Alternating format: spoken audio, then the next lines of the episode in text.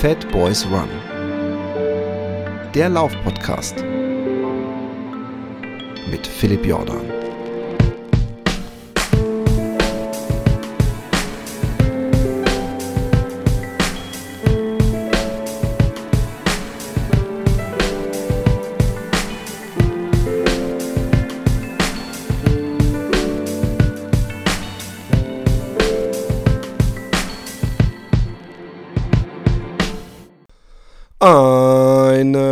Wunderschönen guten Morgen, guten Mittag, guten Abend, wann und wo auch immer ihr seid. Und mir strahlt äh, die Sonne zwar nicht aus dem After, aber es ist ein stahlblauer Himmel, äh, liebe Kinder. Es ist Samstag und ich äh, war heute noch nicht laufen. Ähm, ich hoffe, dass ich meinen ähm, Arsch noch hochkriege, um laufen zu gehen. Aber ähm, trotz, trotzdem dreht sich heute vieles ums Laufen. Ihr habt es schon im Titel gesehen.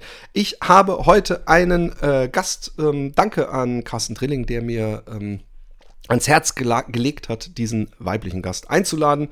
Denn äh, dieser Gast hat das, der, die besten Preis, wenn ich das schon mal vorwegnehmen darf, gewonnen, den man überhaupt im Laufsport äh, äh, gewinnen kann. Aber da kommen wir später zu. Ich äh, begrüße hier in den ähm, Utrecht Headquarters Studios des Fat Boys One Podcast Maja Hoskötter. Herzlich willkommen. Hallo, danke für die Einladung. Ich freue mich sehr, hier zu sein.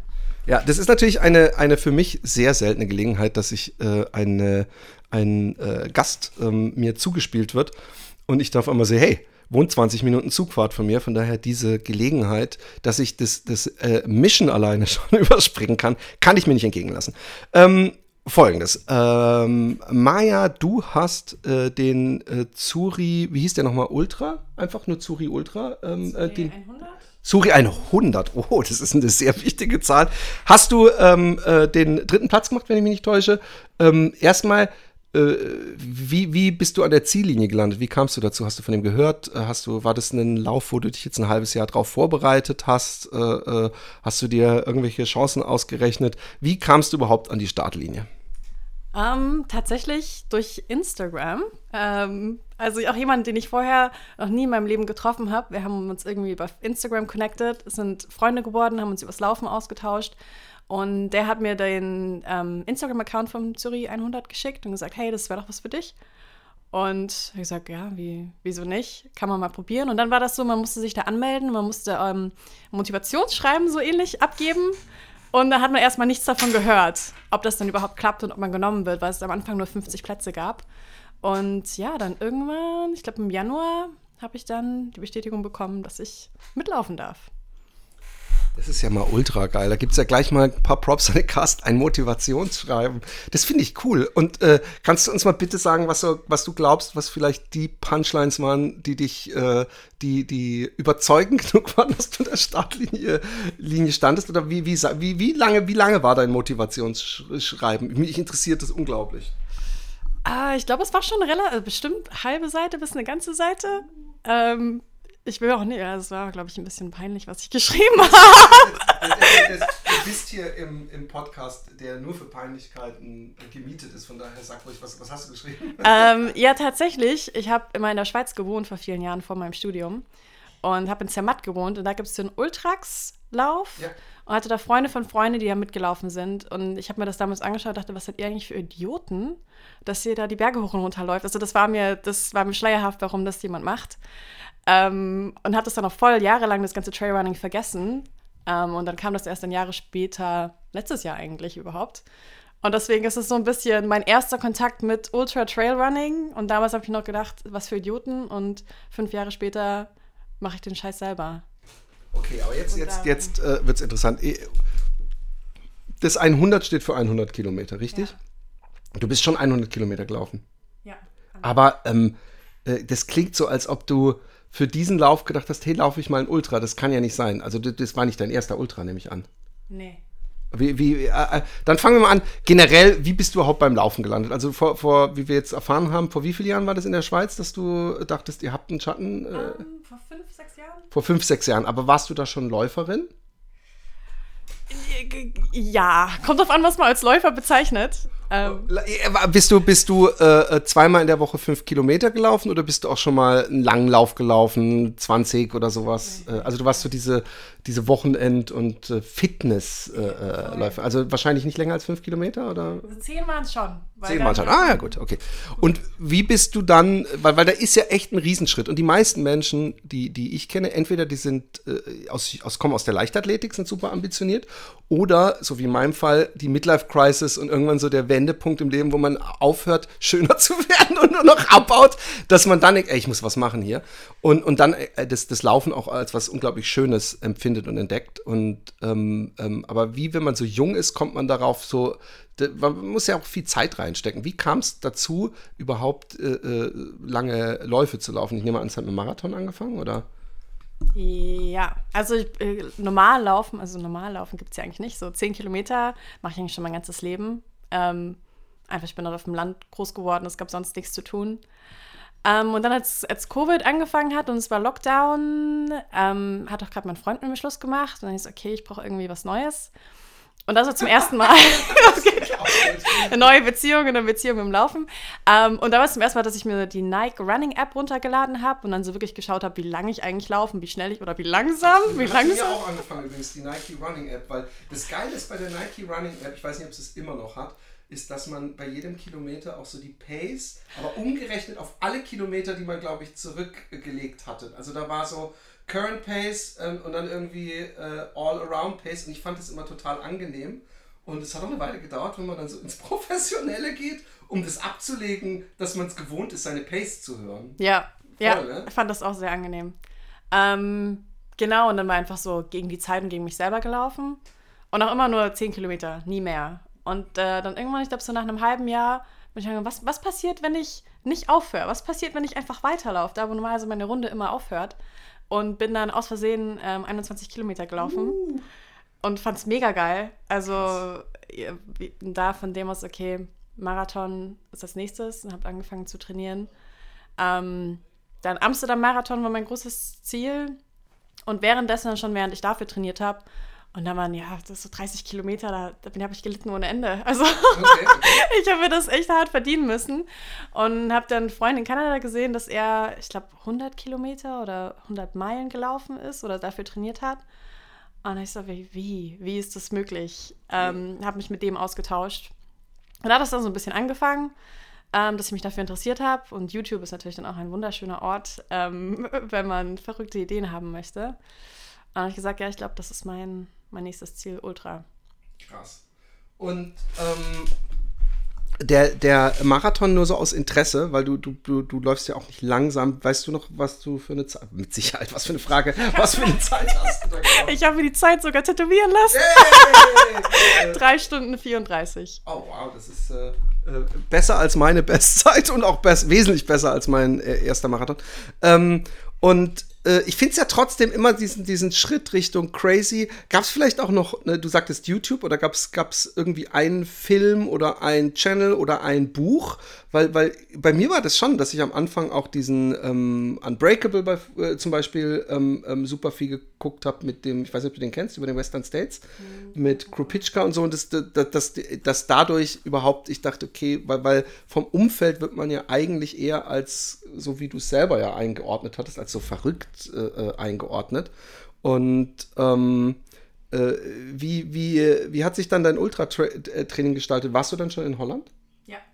Und jetzt, liebe ZuhörerInnen, äh, erfahrt ihr, warum alle Ausreden, die ich mir bis jetzt immer habe einfallen lassen, wenn es hieß, warum läufst du nicht mal einen Trail, dass es so schwer ist, für einen Trail in Holland zu trainieren. Ich meine, wir haben ja mit dem Ultrax und dem äh, Shit, ich habe den Namen vergessen, ja schon mal jemanden hier fit gemacht aber mit viel Fitnessstudio. Aber mich, mich interessiert trotzdem, ähm, äh, du bist, bist du direkt vom Marathon auf die 100 gegangen?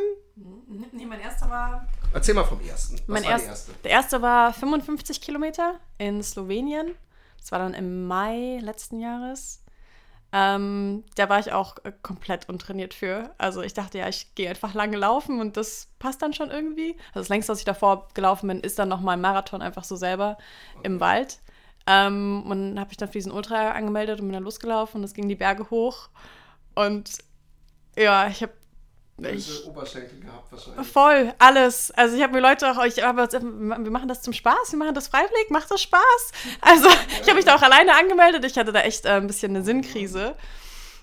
Und ja, war am Schluss eigentlich dann auch nicht so schlecht, aber dann auch an der Ziellinie, ähm, oh, meine, meine Waden haben gelitten und also ich habe es gerade noch so über die Ziellinie geschafft. Aber da war dann schon klar, äh, nee, ich will das nochmal machen. Und ähm, ich finde es immer auch interessant, dass du scheinbar in deinem direkten Umfeld noch nicht Leute hattest, die, die Ultra gelaufen sind. Also du hattest nicht so, ich hatte irgendwann hier so einen Mentor, der mir immer so die großen Legenden von seinen 100 Kilometer Läufen erzählt hat, was man auf gar keinen Fall falsch machen darf. Und ähm, äh, jetzt nach der Erfahrung des ersten, ähm, ich meine, dass, dass einem die, die Beine wehtun, darüber wurde schon viel gesagt und geschrieben und vielleicht kommen wir da auch gar nie komplett drum rum. Aber ähm, ich finde es äh, ja, ich, ich hoffe, da, dass dann irgendwann du doch so ein bisschen gedacht hast, ich muss mich vielleicht mal beschäftigen, äh, wie ich am schlausten trainiere und äh, also so Back-to-Back-Läufe machen und so. Hast du dich irgendwann mal so ein bisschen reingenördet oder, oder äh, äh gehst du da immer noch mit so einer Art jugendlicher äh, Abenteuerlust einfach an den Start und guckst mal, was passiert? Ähm, ich würde sagen, mittlerweile weiß ich schon ein bisschen mehr, was ich mache und ich finde das auch ganz interessant. Aber damals absolut. Ich glaube, ich habe mir sogar danach, ich habe mich noch sehr schnell entschieden, ich will weiterlaufen danach und habe mich dann für im Juli für 80 Kilometer angemeldet und habe mir dann sogar so einen Trainingsplan aus dem Internet runtergeladen, mhm. den ich natürlich nie gemacht habe. Oh. Ich hatte dann diese wahnsinnig tolle Idee, ja, man muss halt einfach viel laufen. Und was dieser, dieser erste Freund mir damals gesagt hat, war, ähm, für Ultras ganz wichtig ist, dass du du musst laufen können, wenn du eigentlich müde bist, wenn deine Beine fertig sind. Da ich so, okay, dann laufe ich einfach jeden Tag einen Halbmarathon. Okay. Und habe das für 22 Tage gemacht. Und auch damals war mein Lebensstil, ich würde mal sagen, in Amsterdam bisschen ungesund. Okay. Also ich bin halt auch zum Teil morgens um sieben vom Feiern nach Hause okay, gekommen okay, und dann morgens um elf beim Laufen gewesen. Also perfekte Vorermüdungstraining. ja, so das habe ich mir auch gedacht. Aber so Lust, unfassbar viel Spaß gemacht, unfassbar viel gelitten. Ähm, und das war meine Vorbereitung für meinen zweiten Ultra. Ähm, wo ich aber dann ja auch auf dem Podium gelandet bin. Äh, äh, ganz kurz. Ähm, ich finde es total geil, dass du mal so einen 22-Tage-Streak äh, hinlegst. Ähm, jetzt gibt es in der Trainingslehre ähm, so, ich bin da auch nicht unbedingt jemand, der da super ähm, vernünftig drin ist, wenn es bei mir gut läuft ähm, dann gibt es irgendwie so eine Regel, nicht mehr als 10% Umfang pro Woche dazu. Jetzt, wenn du, du das hörst du echt zuerst ja. Oder es ist, glaube ich, sogar pro Monat, aber ich meine pro Woche. Und manchmal denke ich dran, wenn bei mir die Beine so komplett versagen, weil ich halt irgendwie nach einer, was weiß ich, zweimonatigen oder monatigen Laufpause dann halt nach dreimal in der Woche und wenn, wenn mich dann der Bug beißt, dann denke ich, oh, jetzt fünfmal und lange Strecken. Und dann ist es rucki zucki, dass ich eben auch äh, ähm, äh, Probleme bekomme.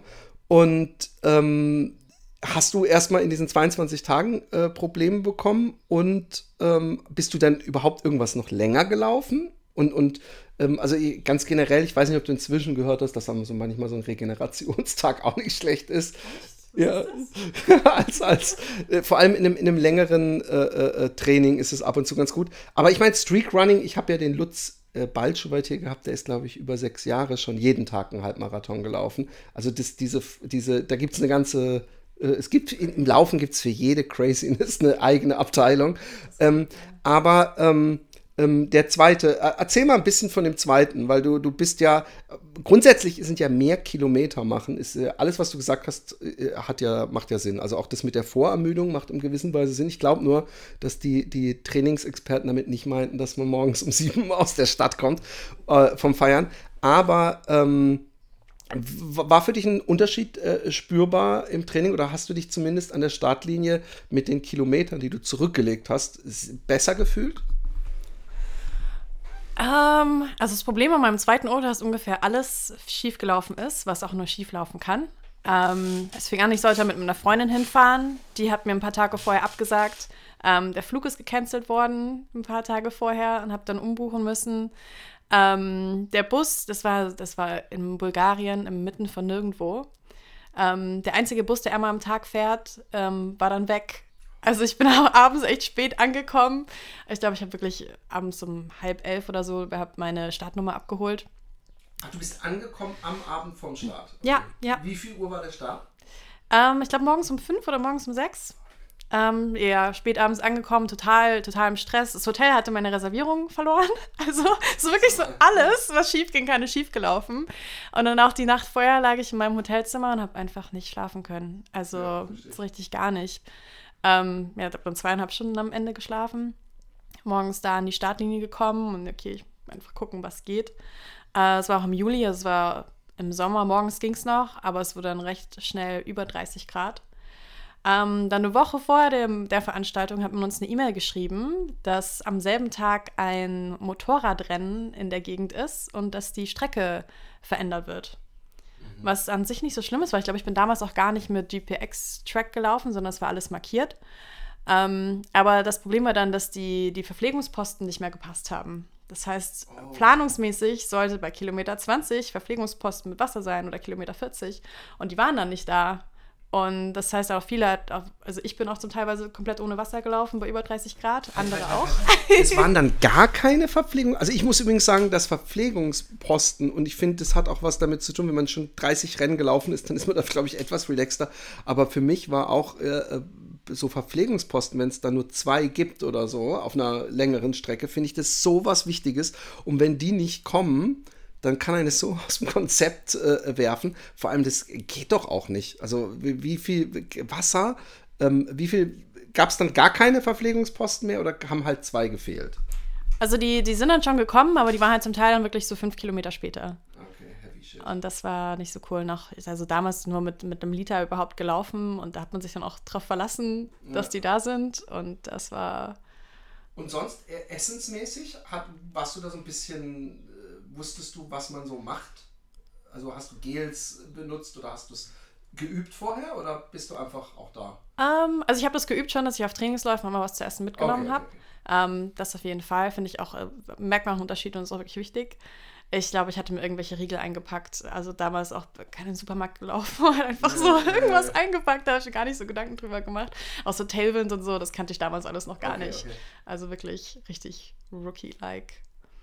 Und ähm, erzähl mal, wie der, wie, der, wie der Lauf generell lief. Also die, die schlechten Voraussetzungen müssen nicht immer bedeuten, dass man auch einen beschissenen Lauf hat. Also es gibt ja auch, wo, wo alles vorher schief läuft und äh, dann läuft alles gut. Und es war ja dein erster Ultra, oder bringe ich jetzt. Zweiter. Dein zweiter Ultra, genau. Ähm, wir sind jetzt aber nicht in Zürich, wir sind in Slowenien, ne? Ja, genau. genau Bulgarien. Bulgarien, Entschuldigung. Der erste war in Slowenien, Jetzt so genau. rum. Und ähm, ja, erzähl mal, wie der lief. Ähm, also ich hatte es mir, ich weiß auch nicht im Nachhinein, wie ich darauf gekommen bin, aber ich habe mir in den Kopf gesetzt, ähm, dass ich da aufs Podium schaffe. Äh, beim zweiten Ultra, ich weiß, ich weiß keine Ahnung wieso. Und bin da auch, also gleich vorne an der Startlinie, gleich mit dem, mit den Guten mitgelaufen. Okay. Und ich glaube, ich war sogar die erste Frau für die ersten zehn Kilometer und habe dann relativ schnell gemerkt, ja, Maja, das schaffst du jetzt nicht noch für die restlichen 70 Kilometer. Und dann kam auch der erste, wo es richtig knackig bergauf ging. Und dann haben dann die beiden hinter mir mich dann überholt. Und äh, okay, die sind dann auch ordentlich ähm, schnell gewesen. Okay, das packe ich nicht mehr. Ähm, ja, aber sonst, es war, es war, also ich glaube, es war mental wirklich mein härtester Ultra, weil es so heiß war wegen dem Wasser, auch weil irgendwann, wenn man relativ weit vorne ist, ist einfach die, die Lücke zwischen den anderen und einem selbst unfassbar groß. Also man sieht dann auch niemanden für Stunden. Man ist dann irgendwo in Bulgarien inmitten von nirgendwo. Ähm, das war richtig hart. Aber ja, am Ende war ich dann selber überrascht, wie, wie gut es lief. Und mir hat dann noch irgendjemand, also ich, was ich immer bei Veranstaltungen sehr angenehm finde, ist, wenn die Leute an Verpflegungsstationen einem auch sagen, wie weit man ist. Ah, also okay. ich hätte, dass man nicht am Ende dann rausfindet, okay, keine Ahnung, da hätte man noch jemanden schlagen können oder so. Also da bin ich schon ein bisschen competitive. Aber ja, es war super hart ähm, und super cool. Und ja. ähm, wie, wie, du bist aufs Podium gelaufen da schon? Oder ja, also die ersten sind im Team gelaufen und die waren, also ich war dann halt Dritte. Also eigentlich sind die beiden halt zusammengelaufen, also kommt immer drauf an, wie man das dann zählt. Ah, ich merke schon. ja, ja, das ist. Gefühlt, du fühlst dich wie eine zweite. Schon. Eigentlich haben die ja illegale Pacer mit der Startnummer mit dabei gehabt. So könnte man Ganz genau. Und ähm, jetzt, äh, dann, dann war bis in den zweiten gelaufen, 80. machen wir jetzt lustigerweise, wie bei mir auch, mein erster Ultra war 55 und mein zweiter war 80. Und der 55, das war eindeutig sowas, ja, ich will schon noch so ein bisschen, dass es sich anfühlt wie ein Marathon plus kleines Extra, ja, aber, man, aber man will genau. trotzdem, dass, es, dass man sagen kann, man ist ein Ultra gelaufen. Also 45 wäre man wahrscheinlich nicht gelaufen, sondern schon, muss schon 55 sein. Und mein zweiter war auch 80 und ähm, äh, und dann hat man in gewisser Weise Blut geleckt. Bei mir wurde das dann jäh gestoppt nach den 100, weil ich gemerkt habe, boah, ey, das ist so schmerzhaft. Und, ähm, aber du bist auf dem Podium gelandet. Sprich, mhm. dann fängt man ja an, sich das Ganze ein bisschen äh, ähm, anders anzugucken. Und äh, jetzt frage ich mich, inwieweit sich da bei dir Training und alles Mögliche irgendwie was geändert hat oder hast gedacht, naja, lief doch auch gut so, wie ich es gemacht habe und ich muss gar nicht mit großen Ambitionen, sondern ich laufe weiterhin so ein bisschen locker flockig, äh, was Gefühl sagt. Nee, also danach habe ich dann, okay, das muss, muss man anders angehen. Ähm, weniger feiern, mehr so wirklich so ein bisschen so traditionell am, am Wochenende den Long Run zu machen. Und dann auch Intervalle habe ich auch bis dahin nie gemacht. Also ich habe immer gesagt, ja, sagen alle, muss man machen, muss ich aber nicht machen. dachte, man kann sich da rausreden und schon ein bisschen eher die, die klassische Struktur. Ich habe dann auch mehr, äh, mehr Krafttraining gemacht, weil man das natürlich auch mit dem ganzen Berg hoch und Berg runterlaufen nicht so gut trainieren kann, mhm. ähm, um das zu versuchen, ein bisschen auszugleichen. Genau. Aber jetzt interessiert es mich. Also wir haben den, äh, wie Jesus, es ist peinlich, dass ich den Namen nicht weiß, weil ich bin ein paar Mal schon mit ihm laufen gewesen. Den haben wir fit gemacht für diesen Ultrax, äh, ich weiß nicht mehr, was es war. Eiger oder sowas, kann es sein? Nee, nicht Eiger, Matterhorn Ultrax, kann es mhm, sein? Genau. Und ähm, mit dem Micha Arendt, der weiß nicht, ob du den kennst, der macht halt eben so, so, so ein Ultra-Trail- äh, Trainer, sehr erfolgreich aus, aus äh, ehemaliger aus, aus Deutschland, der mit mir den Podcast gemacht hat. Und da haben wir eben, ähm, vor allem der Micha, ihm einen Trainingsplan gemacht. Und der Trainingsplan sah auch echt vor, einmal in der Woche, glaube ich, mindestens im Fitnessstudio äh, auf dem Laufband mit maximaler Steigung gehen, zum Beispiel, eine Stunde oder zwei oder ähm, auch überhaupt auf dem Laufband bei Steigungen äh, auch lange Läufe machen oder halt äh, so Intervalls mit, mit Hügeln und so weiter. Ähm, irgendwas kommt da bekannt vor oder machst du was? Weil du bist ja jemand, habe ich gesehen, die auch durchaus im Fitnessstudio unterwegs bist. Ja. Deswegen frage ich mich, wie weit hast du es äh, getrieben für die Hügel? Ähm, ja, ich gehöre leider auch zum Team ähm, Laufband. Äh, hab ich mich, ja, geht ja gar nicht anders. Ja, ich habe mich auch sehr lange gegen gesträubt und habe das dann angefangen, weil ich bin immer, das war der zweite, war dann im Juli und dann der dritte war dann 100 Kilometer im Oktober. Und davor habe ich das dann angefangen, dass ich wirklich, ich habe mich da so durchbeißen müssen auf diesem scheiß Laufband und dann hast Steigung. Wie lange, weißt du, was für Einheiten du gemacht hast? Ähm, also am Anfang, ich glaube, da habe ich gerade mal mit 5% Steigung angefangen und dann für ein paar Minuten und dann mit 8 und ein paar Minuten. Und dann irgendwann habe ich es, also ich habe mich doch echt dran gewöhnen müssen. Irgendwann ja, schon 60 Minuten okay. mit Steigung. Und auch gehen geübt? Nicht so wirklich. Ich glaube, das wäre noch was. Also ich will hier nicht den Trainer raushängen, aber das wäre, glaube ich, echt noch was, weil das weiß ich, dass das eigentlich alle Ultraläufer, ähm, äh, Trail-Ultraläufer trainieren. Mhm. Äh, äh, schnelles Gehen, also mit den Händen auf den Knien, ohne Hände auf den Knien. Und das auch über lange Strecken, weil du kommst, ich, ich meine, vielleicht bist du halt einfach so eine Art Fitness, dass du wie so ein Kilian da so die Berge hochhüpfst. Aber ganz, ganz viele haben ja spätestens bei 100 Kilometer auch mal so Stücke, wo sie gehen müssen. Mhm. Das wär, war was zum Beispiel, was der viel machen musste. Bist du sonst natürlich, es gibt ja durchaus auch hügeligere Ecken hier, aber wirklich äh, äh, draußen Trail, äh, Höhenmeter trainieren kann man ja wahrscheinlich auch in Amsterdam nicht, ne? Mm, nee, hast du mal so, so, Brücken hoch und. Nee, eigentlich gar nichts. Also es gibt eine, also was ich ganz gerne mache, von da, wo ich in Amsterdam laufe, ähm, ist, dass ich bis zum Strand laufe. Und da gibt es so einen Nationalpark. Und da gibt es so Dünen, man, ah, ja, ja, aber das ist halt auch eine kurze Angelegenheit. Und da habe ich auch nicht die Geduld für. Also ich könnte da nicht eine Stunde lang eine Düne hoch und runter laufen. Ist auch nicht zu empfehlen, by the way. Ah, ähm, und ähm, äh, 100 Kilometer, das war dann der, der jetzt danach kam, nach dem äh, 80er. Ja. Und äh, das war aber nicht der Zuri schon, oder war das nee, schon? Nee, das war in Portugal, das war im Oktober. Super, dann haben wir noch Rennen drüber, drüber reden können. Und auch diesmal, ich meine, bei was ich krass finde, ich, ich kenne ja, es gibt ja viele Menschen, die ähm, sich so in dieses Ultragebiet vorlaufen, aber meistens haben die sich dann schon vorher so ein bisschen in die, die Zehner oder die Marathons reingenördet. Und ähm, du sagst manchmal, oh, das kannte ich vorher gar nicht und da bin ich einfach mal hin. Ähm, also du hast Ultras Learning by Doing gemacht. Und deswegen interessiert mich jetzt einfach mal die Geschichte der 100. Weil bei mir war 100 wirklich, 80 äh, lief super, 100 war sehr schmerzhaft. Und ähm, ähm, wo, wie lange hast du drauf trainiert? War es diesmal auch so eine spontane, ich schreibe mich einfach ein Geschichte? Äh, wie war dieses Abenteuer? Ähm, ja, nach dem 80, ich war so mega motiviert, weil ich auf dem Podium gelandet war. Es war so, wow. Ähm, gleichzeitig, weil ich auch wirklich aber auch gelitten habe, hatte ich ein, ein, paar Wochen, wo ich mir echt nicht sicher war, ob die und wann die 100 kommen. Ähm, und dann habe ich mir, okay, habe mich zusammengerissen und ich mache das jetzt. Ich habe mich dann, glaube ich, Ende August, Anfang September, also so sechs Wochen vorher, angemeldet. Was für mich viel ist. Also das ja, ist für mich Planung im Voraus. Ja, ja, ähm, und bin dann, ja, da ein Wochenende in Österreich, wo ich dann die Berge hoch und runter gelaufen bin und gesagt, okay, wenn ich das schaffe, dann schaffe ich das dann auch. Und eben dann viel auf dem Laufband gelaufen. Und die 100 Kilometer, sie waren, also was auch für mich ganz anders war, ist, dass es nachts losging. Ja. Also ich glaube, wir sind nachts um eins losgelaufen. Habe natürlich auch, ähm, klug wie ich bin, es vorher nie trainiert, mit Stirnlampe zu laufen. Das okay. war mein erstes Mal. Ja, ja, ja. Ähm, was auch, also für mich richtig spacey war. Also ich habe wirklich das, das war richtig, richtig strange. Also diesen, nur diesen Schein dieser kleinen Lampe zu sehen und da dann wirklich stundenlang, also die, wann ist die Sonne aufgegangen? Morgens halb sieben und acht oder so. Das war wirklich wie in so einem Tunnel. Ich habe mich zum Teil gefühlt wie, wie auf so einem Trip, so ein bisschen. Ja. Also total spacey, man nimmt gar nichts wirklich wahr, auch an den Verpflegungsposten so. Leute waren alle total mega nett, aber ich war, ich überhaupt nicht ansprechbar. Also ich war echt wie in so einem, so einem Film.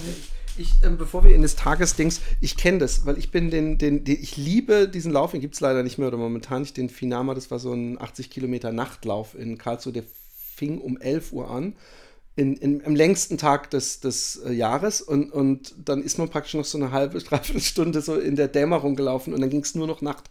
Und äh, das, das Tempogefühl ist nämlich auch so komisch. Es ist manchmal so ein bisschen, als ob man stehen bleibt, weil man läuft die ganze Zeit eigentlich nur auf so einen Lichtball zu und dann war noch Glühwürmchen. Also ich kenne das, dass es irgendwie komisch ist, vor allem, wenn man am nächsten Tag oder in den Jahren danach öfter Teilabschnitte der Strecke, die man gelaufen ist, wie komplett anders im Dunkeln man Sachen wahrnimmt, weil man kriegt gar nicht mit, ob es da teilweise große Ausblicke gibt oder Berge oder was weiß ich. Es ist echt ein komisches Laufen.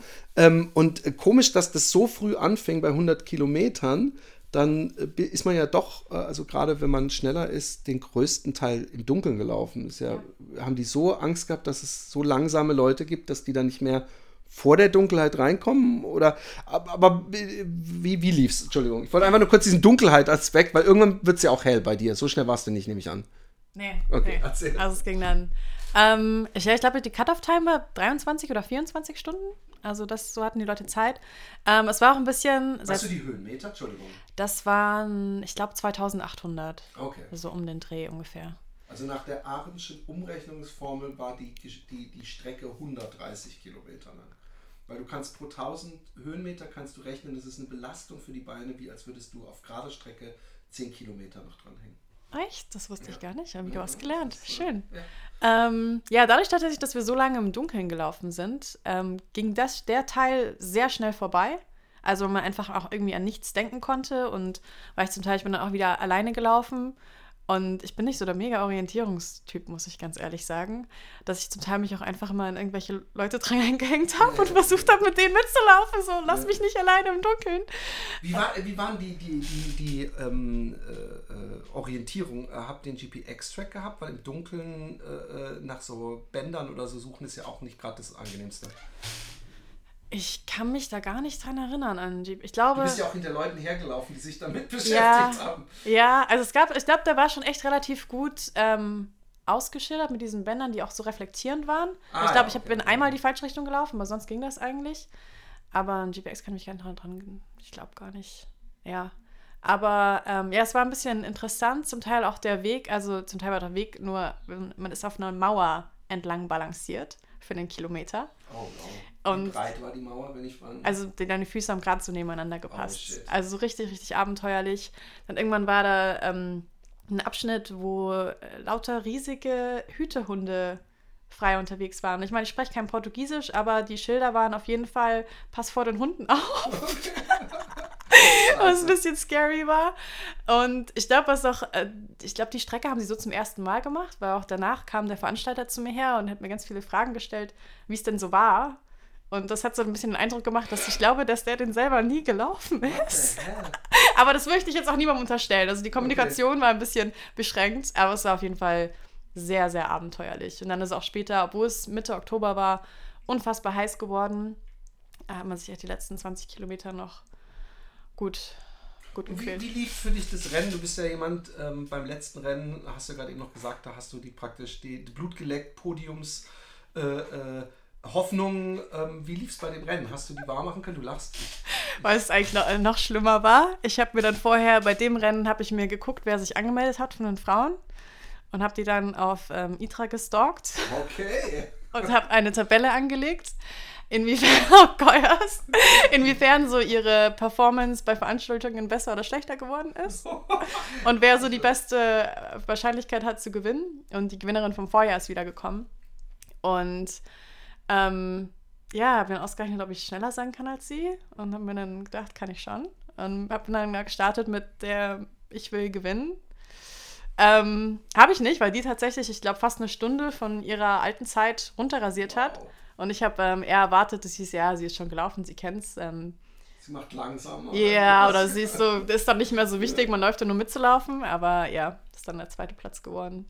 Wow. Also erstmal, ich finde es super sympathisch, ähm, dass du das auch so sagst, weil wir, wir, wir, das wird hier gerne gemacht und ich finde es auch, auch, auch cool, weil ähm, es ist ja was anderes, als wenn man jetzt, sagen wir mal, äh, äh Fußball um den Weltmeistertitel. Ich finde es gerade, wir sind ja alles Menschen und ich finde es geil, dass du also in Zukunft, Ladies, wenn ihr im Startbereich seid und ihr seht die Maya neben euch, dann wisst ihr, sie weiß alles über euch. Sie weiß die Schuhgröße und sie weiß, wenn ihr ein nervöses Zucken im Auge habt, dass dann langsam äh, äh ist das, der Decline eurer Muskeln losgeht.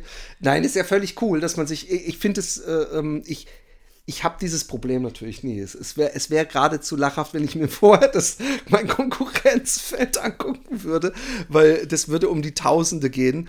Ähm, äh, äh, aber ich, ich, ich verstehe das völlig und das ist ja auch eigentlich ein, ähm, sinnvoller Trainingsaspekt, in Anführungszeichen, dass man sich anguckt, wer da ist. Weil wenn du beim Rennen dann irgendjemand hast und du weißt gar nicht, wer die Person ist, ähm, und, und es ist halt irgendein, du weißt nicht mal den Namen und, und es ist halt einfach jemand, der dich überholt hat oder dem du hinterherläufst oder der du hinterherläufst, ähm, finde ich was anderes, als wenn man weiß, okay, die Person ist, hat das Rennen schon mal gewonnen und die hat letztes Jahr so und so schnell, also, oder die ist überhaupt schon mal gefinisht. Es gibt ja auch Leute, die vielleicht super fix laufen und dann bei der Hälfte sich anmelden, äh, abmelden und man ist dann die ganze Zeit mitgehastet und muss, muss gucken, das Ding noch fertig zu laufen. Ähm, wie, wie, ähm, Hast du die, das, das, Rennen aus, aus dem läuferischen Rennaspekt gesehen und, und wie, wie, äh, wie gut haben dir diese Daten geholfen? Also wir haben jetzt gehört, die, sie ist vor dich gekommen, ha, haben bei ein paar anderen die, der, der, Research sich bewahrheitet, also dass du gemerkt hast, okay, spätestens bei der ersten Steigung kann ich dies schlecht uphill oder sowas? ähm, nee, tatsächlich war das auch äh, eine ziemlich entschiedene Sache von Anfang an, glaube ich. Ähm, weil sie ist äh, vorne ähm, und ich hatte das, ich hatte mir das auf der Garmin mit Pace Pro eingestellt, wie schnell ich immer laufen muss in bestimmten Abschnitten. Also die macht immer so einen Alarm, du bist ich vor der Zeit ja, und der ja, Zeit, ja, genau. Ähm, und ich habe auch keine andere Frau dann gesehen. also es war eigentlich dann alles Männer und es war noch ja nicht so wirklich Competition jetzt in dem Fall. Ähm, genau, und dann irgendwann klar weiß man halt dann auch nicht mehr, ob, noch, ob sie noch im Rennen ist. Kann dann, wie du gesagt, kann auch sein, dass es DNF war. Ah, okay. Und dass sie nicht dabei war. Ähm, und irgendwann, ja, war ich dann noch selber, war ich mir auch nicht mehr so sicher. Also klar, gerade auch wenn man dann im, im, späteren Teil von, von der Veranstaltung, von so einem langen Rennen, wo einfach der Kopf dann irgendwann nicht mehr drin ist. Ja, ja, ja. Und dann habe ich so, okay, vielleicht ist doch jemand im Dunkeln an mir vorbei. Wo sieht man das dann auch nicht immer, ob das unbedingt, ob das ähm, Frau oder Mann ist. Ähm, Genau, ja, nee, dann war es sogar noch mies. Ich glaube, die letzten 15 Kilometer hat mir dann jemand gesagt, ja, ja, du bist, du bist Zwölfte, du bist Zwölfte. Und ich so, Zwölfte? Das sind jetzt elf Frauen an mir dran vorbei. Ach so, die hat Und die hat dann halt, ja. Und ich so, innerlich ist es, oh es ist zerbrochen, wo ich mir denke, wow, okay, ja. Lustig. Und, ähm, Äh, was mich trotzdem interessiert, ähm, weil du am Anfang äh, beim Marathon äh, auch so mit den Beinen, die wehtun, ab äh, einer bestimmten Kilometerzahl, ähm, war da für dich nochmal ein merklicher Unterschied zwischen dem 80er oder dem 100er? Konntest du äh, profitieren? Hast du vielleicht äh, doppelte Belastung gemacht? Also jetzt nicht abends ausgehen, morgens laufen, sondern ähm, die doppelte Läufe, dass du morgens ein 20 läufst und abends nochmal sowas, also solche klassischen Ultra-Trainingseinheiten vor dem 100er? Ähm, damals nicht. Nee, damals war es so einmal am Tag Sport und okay. das reicht. Mittlerweile mache ich es so, dass ich manchmal morgens und abends eine Einheit mache. Ja, super. Und ähm, dann kam die Einladung zu dem Zuri Ultra oder war da noch was da dazwischen? War, da war noch was dazwischen. Ist doch cool. Wir haben da noch, wir haben noch jede Menge Zeit. Ähm, was war dazwischen noch erzählen? Ähm, also ich habe mich dann für den Kobold, den vielleicht einige ja. kennen, angemeldet und war da dann auf der Warteliste. Der war für Ende November und habe die dann noch angeschrieben, so gefragt, hey, was sind meine Chancen, dass ich da doch noch einen Platz kriege? Und die haben gesagt, ja, deine Chancen stehen schlecht, such dir was anderes, so mehr oder weniger. ähm, und bin dann in Belgien einen kurzen Ultra gelaufen. Das war so um die 50. Ähm, wo ich dann auch relativ schnell gemerkt habe, die kurzen Distanzen sind nicht mein Ding. Aber es war mir irgendwie zu stressig. Ähm, und habe dann am Abend vor diesem 50er habe ich dann eine E-Mail bekommen von Kobold, dass ich doch noch einen Platz kriegen könnte, ob ich den wollte. Und der war am selben Wochenende? Oder? Der war ein Wochenende später. Ah, okay. Und? Jetzt und dann, dann dachte ich so, ey, kann ich nicht Nein sagen. Also ja, ja, ja, unmöglich. Und während ich dann auf dem am Start in, in Luxemburg, ähm, habe Berlin gesagt, Luxemburg, bei dem 50er war, habe ich dann gesagt, ich, ich, kann für den nicht trainieren. Also für den jetzt, der war der, der Kobold war bisschen mehr als 70. Oh, ich weiß gar nicht mehr Aber genau. War ein perfekter langer Lauf dann. Ja, aber dann habe ich so, okay, das, das Rennen jetzt ist eigentlich mein Trainingslauf für nächstes Wochenende. Ähm, ja, genau, mit einem Kobold dahin. Auch mein erster Lauf in Deutschland tatsächlich, der auch wieder nachts losging. Und ja, dann auch, okay, ich habe mich vorher auch nicht so wirklich auf die, so eine lange Distanz vorbereitet, weil ich ja sonst nichts geplant hatte. Und ja, der war dann überraschend gut. Also war, war ein sehr kleiner Lauf, war sehr familiär, richtig süße Atmosphäre da war dann zum ersten Mal, glaube ich, dass ich wirklich mit GPX gelaufen bin. Und das war auch auf dem Rheinsteig. Also es gibt diese Markierungen dann von diesem Wanderweg, aber nicht von der Veranstaltung selber. Ähm, sind dann losgelaufen, hatten dann so eine kleine Gruppe, ich glaube so fünf, also vier Jungs und ich waren da unterwegs. Ähm, ja, und dann so nach 30 Kilometer, irgendwann habe ich dann gemerkt, okay, eigentlich bin ich schneller als die Jungs. aber hatte dann tatsächlich so, so ein bisschen das innerliche Problem, weil wir uns auch schon vorher, also die Jungs auch, die da aus der Gegend waren, zum Teil wirklich verlaufen haben, weil es halt dunkel war, man auf dem GPX ist nicht immer so einsehbar. Und dann ich so, okay, ich glaube, ich könnte schneller als die laufen, aber ich weiß nicht, ob ich den Weg alleine finde. Ja, und war da echt so eine, so eine innere Debatte, was ich jetzt mache. Und dann irgendwann so, okay, ich ziehe das jetzt einfach durch und bin dann alleine in die Dunkelheit. Aber du hattest den Track auf der Uhr. Ja. Aber du musst dazu sagen, ich weiß nicht, äh, vielleicht ist es ja inzwischen anders, aber immer wenn ich mit so einem ähm, GPX-Tracking-Navigationsding gelaufen bin, ist es auch ganz oft so gewesen, dass ich irgendwo an der Weggabelung war und da musste ich einfach entscheiden, links oder rechts. Und erst 20 Meter später sagt mir meine Uhr ja, ja. rechts oder halt links. Und, und das passiert oft und manchmal lag sie auch einfach daneben, wenn da zu viel, also gerade hier in Holland äh, wirst du vielleicht kennen, dass so oft so Pfade so nah aneinander liegen, dass man da auch gerne mal den falsch nimmt und für den richtigen hält. Ähm, also das nur als Nebeninfo, dass äh, äh man jetzt nicht denken muss, hast doch GPX-Track, da gibt es doch nichts mehr. Das, ist, das war für mich auch jedes Mal eine sehr ähm, äh, panische Phase, weil ich immer denke, scheiße, ich, ich will alles nur nicht einen Meter unnötig zu viel laufen. Voll, ja, so ging es mir auch. Und dann ganz oft die falsche Richtung gelaufen und dann piep, piep, piep, piep, piep. Ja. Und dann wieder zurückfinden. Und dann irgendwann bin ich dann so oft falsch gelaufen, dass dann, dass der zweite Philipp, ähm, dass ich den schon wieder hinter mir gesehen habe.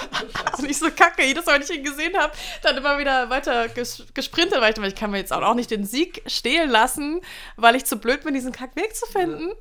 Ja. Ähm, sind auch so teilweise dann wieder zusammengelaufen. Halt mal, du warst, warst an der Spitze, das hast du, glaube ich, das Detail hast du noch gar nicht Ach so, ja, ja, wir waren die fünf, fünf die an vorne so, waren. ja klar, okay, ja. Und dann, ja genau, habe ich die dann irgendwann hinter mir gelassen. Und dann hat dann selbst Philipp dann irgendwann zu mir gesagt, hey Maya, wieso bist du, du bist schon lange im Ziel sein?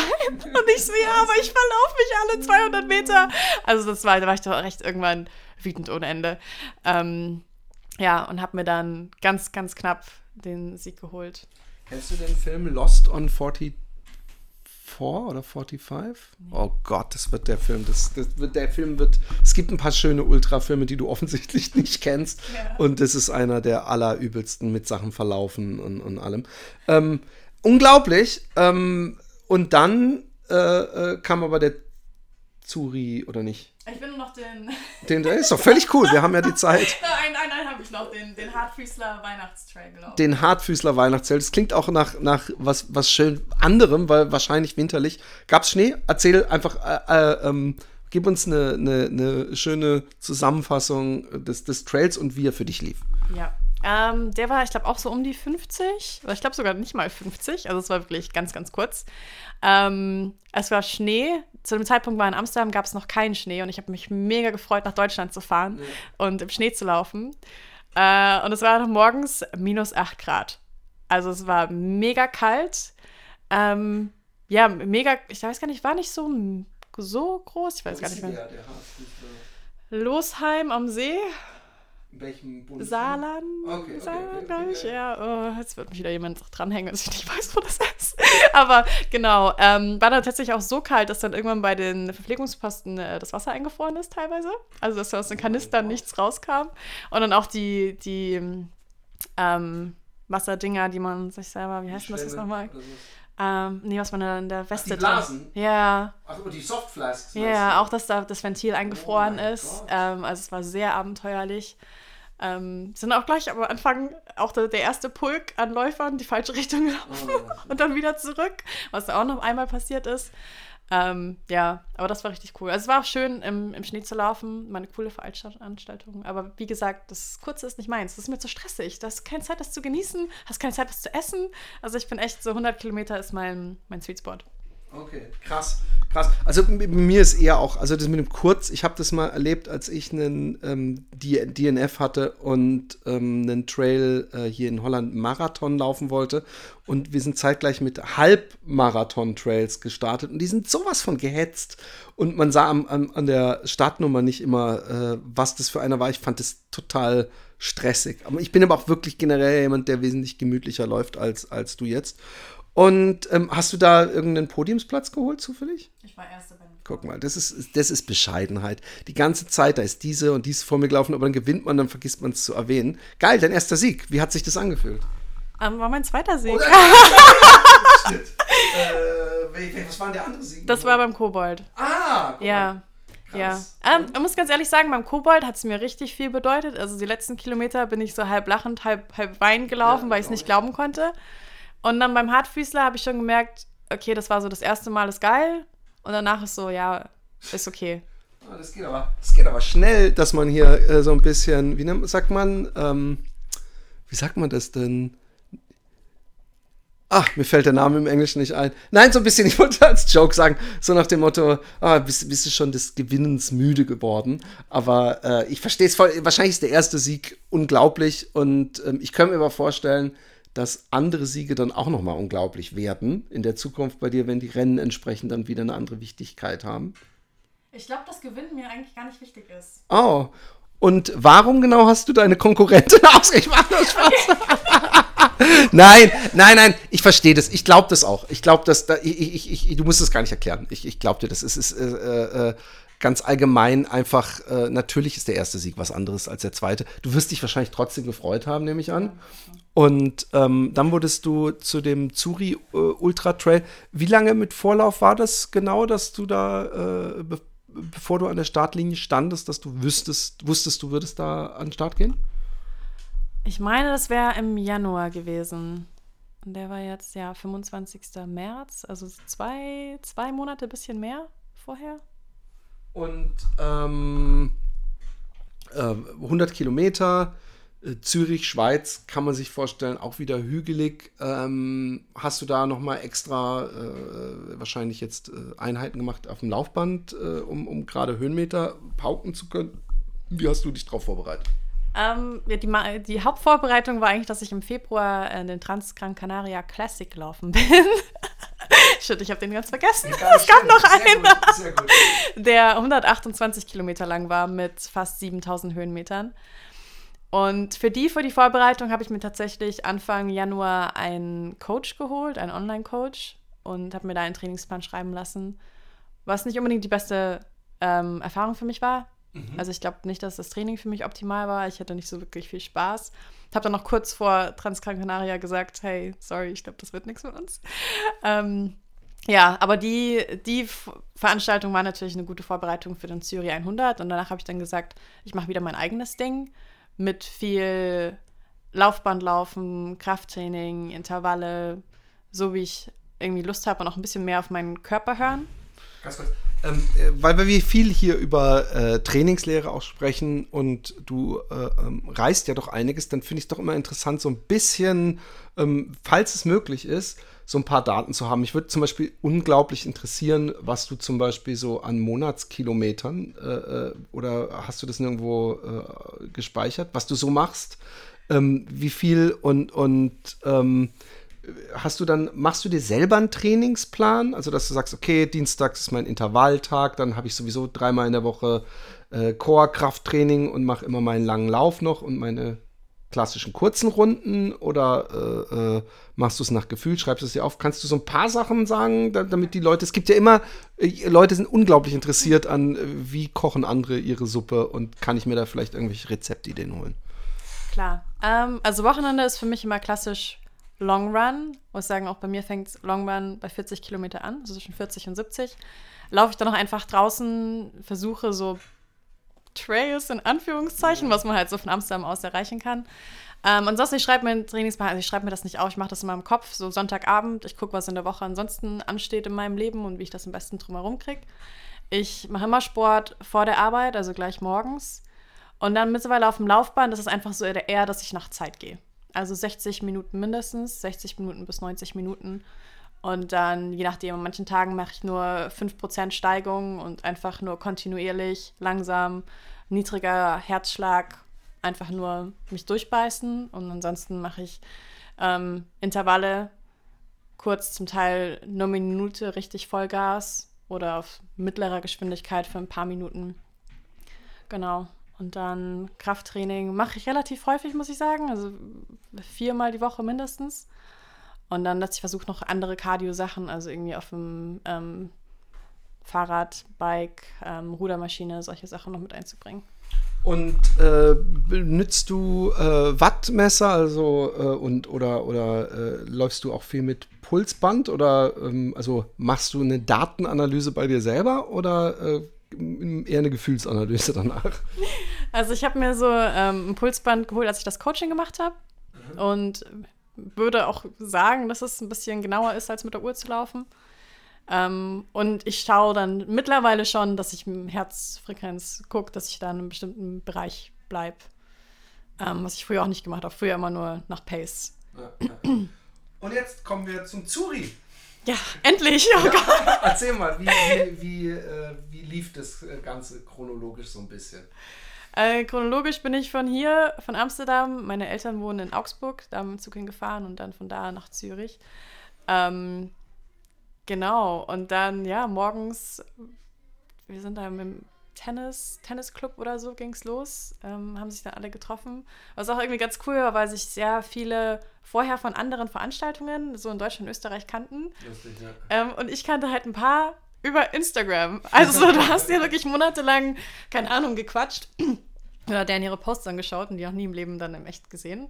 Das war irgendwie ganz, ganz cool, ganz lustig. Und ja, das gab zwei Startblocks, also einer um sechs für die langsamen, lang, langsameren oder weniger schnellen Leute, ich weiß auch nicht. Und dann eben um acht für die schnelleren Läufer. Ich war im Achterblock.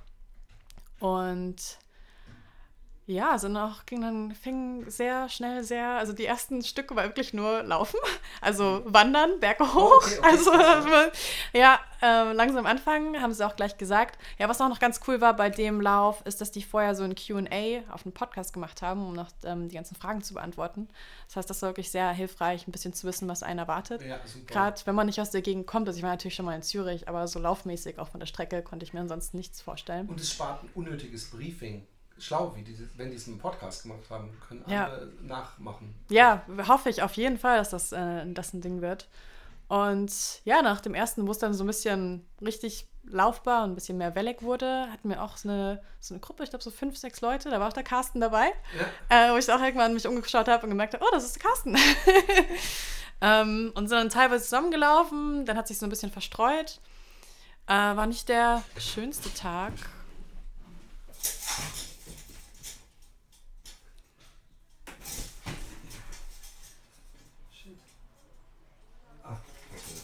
Okay. Entschuldigung. Alles gut. So. Also es war grau, windig, oh, regnerisch, yeah. ja. Also auch richtig schlammig zum Teil. Also, auch, also ich bin Downhill sind überhaupt ähm, Darf ich das jetzt sagen, dass es meine Schwäche ist? Oder? Natürlich. Natürlich. Auch deine Konkurrentin wollen Scheiße. ein bisschen stalken. Nein! Schneid das raus! Nein, das ist, also, wenn wir hier eins eruiert haben, ist, es gibt nur, du bist entweder beim Uphill stark oder beim Downhill stark. Und es gibt, äh, äh es gibt, es gibt, du bist bei beidem. Ihr hättet das Gesicht gerade, wie sie so panisch abgewehrt hat, dass sie bei beidem. Ja, aber das ist perfekt, wenn du sagst, ich bin bei beidem schlecht, dann hast du ja praktisch keine Schwachpunkte, die sie angreifen können. Und ähm, die, die Podiumsplätze strafen diese Aussage übrigens Lügen. Aber ähm, erzähl weiter. Genau, es war äh, richtig, richtig matschig. Ähm, Schlammschlacht, aber es war, ja, es war, eine, es war eine coole Atmosphäre, auch mit den, den Leuten auch die Verpflegungsposten waren, weil es gleich bei dem ersten waren äh, Carstens Kinder zum Beispiel da und dann auch so Carsten ich war ungefähr um die gleiche Zeit und die haben ihn dann angefeuert. Sehr, also überhaupt total nette Leute. Auch die Strecke war sehr abwechslungsreich, also es ist echt nicht langweilig geworden. Wir sind von, von so kleinen Pfaden bis zu Forstwegen. Da hat man immer wieder den, den Zürichsee unten gesehen. Also es war sehr abwechslungsreich. Und ja, für mich war es ähm, also ich bin es langsam angegangen. Also ich war wirklich, ähm, Gran Canaria ist für mich nicht so gut gelaufen. Und danach war ich so ein bisschen angeknackst und auch wollte ich schauen, wie es, okay, mein eigenes Training so ein bisschen auf die Probe stellen, mhm. wie ich dann wirklich laufen kann. Also ich bin es entspannt angegangen, gesagt, okay, wenn die Jungs vorne weg wollen, dann sollen sie vorne weggehen, ich mache mein eigenes Ding. Und so ja, es ist auch ganz gut gelaufen. Irgendwann kam dann die Sonne raus, ich glaube so um Kilometer 50. Und dann waren auch die ganzen Spaziergänger unterwegs. Und das ist auch eine Sache, die ich immer ganz cool finde, dass man selber ist so in dieser Race-Bubble drin und man freut sich da für Wochen drauf. Und dann so Leute, die, die keine Ahnung haben, A, dass es sowas gibt, ja. B, dass heute sowas stattfindet und die dann immer auf ihrem Samstagnachmittagsspaziergang sind und einen so angucken, was machen diese, weißt du, ich meine, für uns ist das normal, aber wenn du erwachsene Leute mit Startnummern in diesen ja. Mini-Rucksäcken in, in bunter Kleidung rumrennen siehst, dann kommen ein paar neugierige Fragen. Ähm, ja, und dann Kilometer, ich glaube 64 war dann die Hauptverpflegungsstation, wo es dann auch warmes Essen gab. So vorher waren immer nur so kurze, kurze Stops. Ah ja, eine ganz, ganz schöne Sache, die mir auch noch nie passiert ist. Ich bin eigentlich gut im Vorbereiten und meine Sachen packen und habe dann am Tag der Veranstaltung morgens festgestellt, dass mein ganzes, die, meine ganze Tasche mit meinen Riegeln, mit meinem Tailwind und allem ähm, habe ich einfach in Deutschland gelassen. Oh nein. Ja, und das war dann auch der, der, also ich hatte dann noch irgendwie so eine Packung Kekse, das war alles, was ich mitnehmen konnte. Ansonsten, ja, war ich echt abhängig von den Verpflegungsstationen. Hast du nicht irgendjemanden im Startbereich? Ich hätte einmal auf, wer hat einen Gel über und dann so sammeln und dann. Äh, ich nehme keine Gels mehr. Ah. Also ich habe tatsächlich festgestellt, alle sind immer so, sie nehmen Gels, weil sie nicht essen können. Aha. Und ich kann essen, aber ich kann keine Gels nehmen. Okay, also.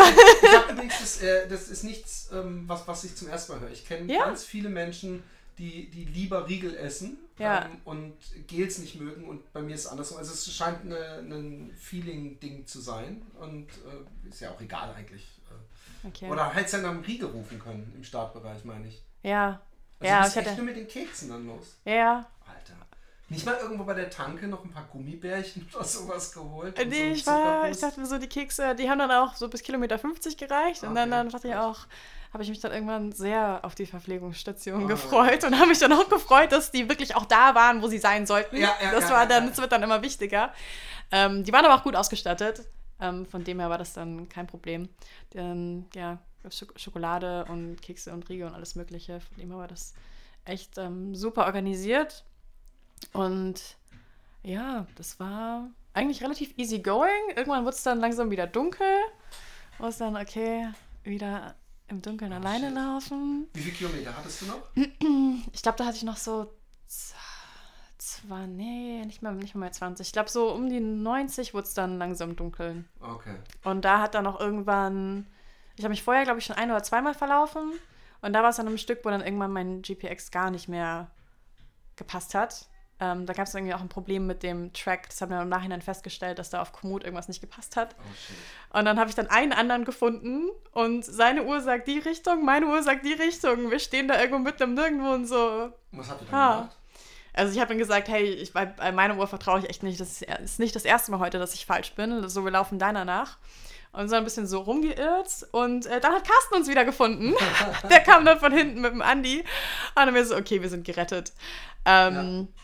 Ja, und er hat es darum manövriert. Also alleine hätte ich auch, ich würde wahrscheinlich immer noch irgendwo hinter Zürich oh, unterwegs.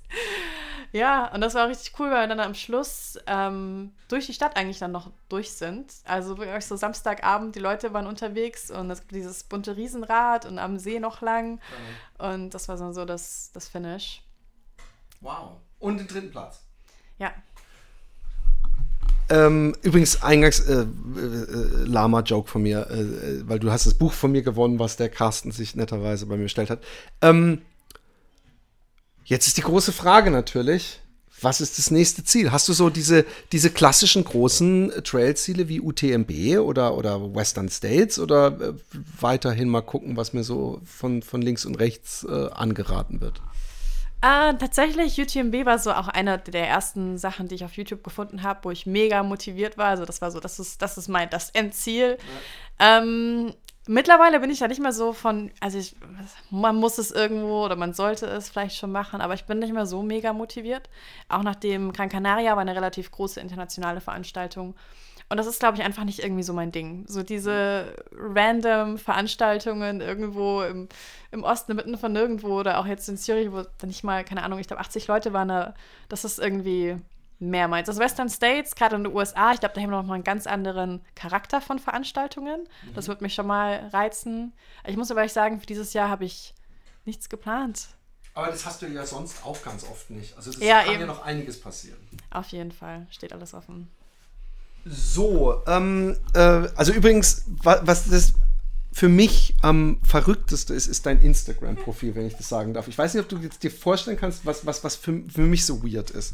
Also es gibt unzählig, also Instagram ist sowieso für mich ein, ein äh, interessantes Ding, weil ähm, ich habe das eingangs schon gesagt, weil ich nicht wusste, ob du wirklich aus Amsterdam kommst, dass es mich ein bisschen nervt, dass diese Hashtag, die Funktion, dass man Hashtags folgt, teilweise von, von diesen Instagram-Influencer-Models übelst missbraucht wird und ich eigentlich den ganzen Tag in meiner Timeline halbnackte Frauen habe, obwohl ich Street Art, Utrecht und solchen Sachen folge, weil die das einfach immer als Hashtag machen. Dabei sind die Fotos übrigens zur Deutlichkeit überhaupt nicht mehr, teilweise nicht mehr in Holland gemacht.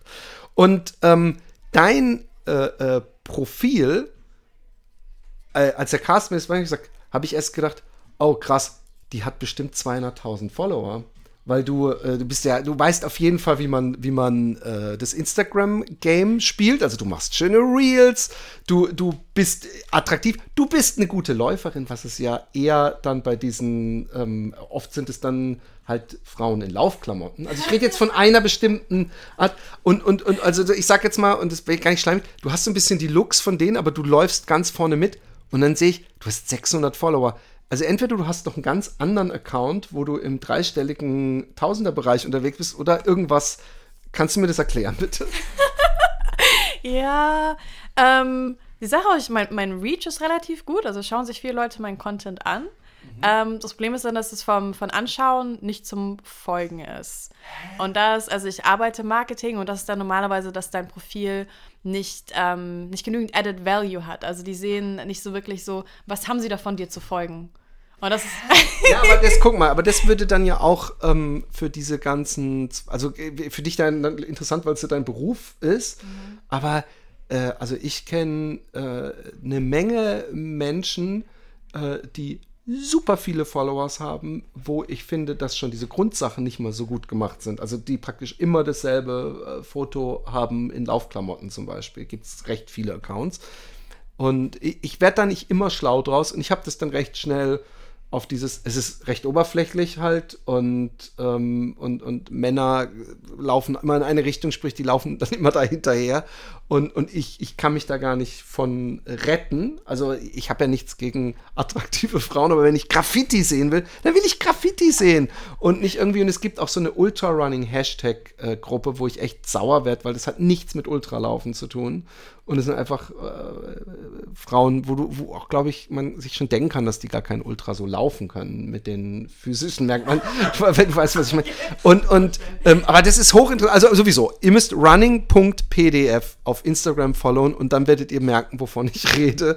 Und äh, werdet wahrscheinlich sofort followen. Also sowieso ähm, followt äh, Maya, ähm, weil äh, es eine unglaublich coole Läuferin ist, die coole, äh, wie ihr jetzt gerade gehört habt, äh, Laufveranstaltungen ähm, hinter sich gebracht hat und wahrscheinlich auch in Zukunft noch viele äh, Laufveranstaltungen äh, laufen wird. Vielleicht noch die klassische Frage, ähm, die ich öfter stelle, am Ende noch dein äh, Lieblingslauffilm und Lieblingslaufbuch, wenn es denn das gibt. Also jetzt ausgesprochen die, die du geschenkt bekommst. Ich will einfach nur wissen, ob du überhaupt Laufbücher jemals gelesen hast. Also ich muss ganz ehrlich zugeben, deins war das erste Laufbuch, das ich gelesen habe. Und ich war auch ein bisschen, als ich da so, okay, cooles Geschenk, und dann dachte ich mir, ich laufe seit über zehn Jahren. So, was soll da drin stehen? Aber ich habe echt sehr viel schmunzeln müssen okay. und ich war sehr gut unterhalten. Das ist, der, der, mein, mein, Buch bringt auch niemandem irgendwas Neues, der läuft, aber ich, deswegen ist es ja eigentlich für, für Menschen, die laufen, geschrieben, weil eben hoffentlich viele Wiedererkennungswerte sind. Auch, auch wenn äh, alles, was natürlich bei mir mit langsam und äh, unfit oder so im Buch vorkommt, du überlesen musst. Aber äh, es freut mich auf jeden Fall. Und ich kann dir sagen, es kann das erste und das letzte Buch sein. Du brauchst auch, du hast alle wichtigen Bücher gelesen. Ich mache es Spaß, liebe Kinder. Und äh, Lauffilm, weil du hast ja gesagt, YouTube hat dir geholfen. Gab es da ja. irgendwie Ginger Runner oder sowas, wo du gedacht hast, das ist so äh, mein, mein, mein Ding, äh, um zu gucken? Oder gibt es so einen Film, wo du denkst, oh, das war eigentlich der, der mir dieses, äh, äh, ich meine, gibt doch, wie heißt der nicht Live in a Day? Der dieser, wo diese vier Frauen, äh, diese Top-Frauen beim Western States laufen? Oder wie heißt denn der nochmal? Der ist auch so ein wahnsinnig toller Film. Aber sag mal, was, was, was du. Ähm, ich glaube, spezifisch fällt mir jetzt nicht sein. Eigentlich so alles, was du mit Courtney The Water. Oh ja, ja, das war, ja, ja, ja, das war ein für mich äh, mega inspirierend. Auch jemand, wo ich mich sagen kann, ja, das, da sehe ich mich eher cool. als, als Frau. Ja. Super.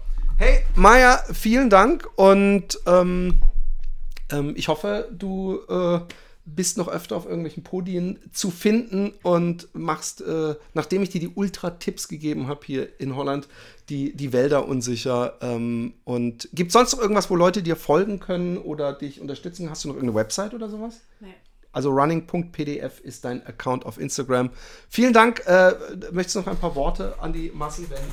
Äh, danke für die Einladung und auf jeden Fall ähm, was fehlt mir jetzt, fehlt mir jetzt gerade das Wort. Unterschätzt die Leute aus, aus den Niederlanden nicht, wenn es zum Trailrunning kommt. Wir haben auch was drauf.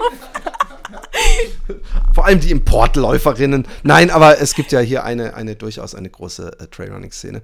Ähm, in diesem Sinne, Leute, ähm, ich wünsche euch eine schöne Woche. Das Wetter wird besser, die Laufnews werden häufiger und auch dann die Laufberichte von mir hoffentlich auch wieder. In diesem Sinne, ich wünsche euch eine äh, schöne Nach-Osterwoche, weil ähm, jetzt haben wir Ostern, aber nächste Woche kommt es erst raus. Also ich sende aus der Vergangenheit, aber in die Zukunft. In diesem Sinne, tschüss.